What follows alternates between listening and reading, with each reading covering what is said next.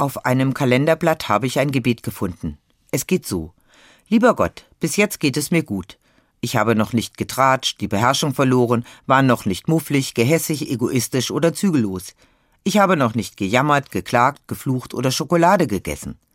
Die Kreditkarte habe ich auch noch nicht belastet. Aber in einer Minute werde ich aus dem Bett klettern und dann brauche ich wirklich deine Hilfe.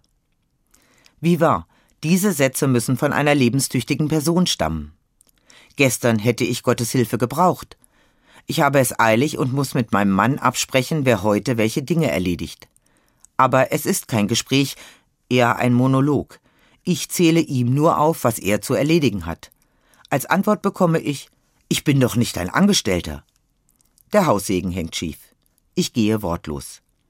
Im Büro meckere ich die Kollegen an, ich beschwere mich über die vielen Anrufer und jammere, warum lässt mich denn keiner in Ruhe? Ja, da hätte ich Gottes Hilfe gebraucht, seine Stimme im Kopf. Was du nicht willst, was man dir tu, das füg auch keinem anderen zu. Dann hätte ich vielleicht durchgeatmet und freundlich geantwortet, hätte mich bei meinem Mann für meinen Ton entschuldigt, bevor ich ins Büro gefahren bin. Auch wenn ich das Gebet jeden Morgen spreche, werde ich sicher nicht ohne Fehler durchs Leben gehen. Aber allein sich diese Fehler bewusst zu machen und bewusst zu versuchen, sie zu vermeiden, kann helfen. Wenn ich mit diesem Gebet den Tag beginne und mit Gottes Hilfe rechne, dann wird es mir immer wieder gelingen, nicht zu tratschen, egoistisch zu sein oder mufflig, Menschen einfach liebevoller zu begegnen.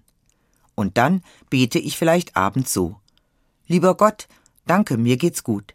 Ich habe heute nur die Kreditkarte belastet, aber nicht getratscht oder die Beherrschung verloren. Dir sei Dank.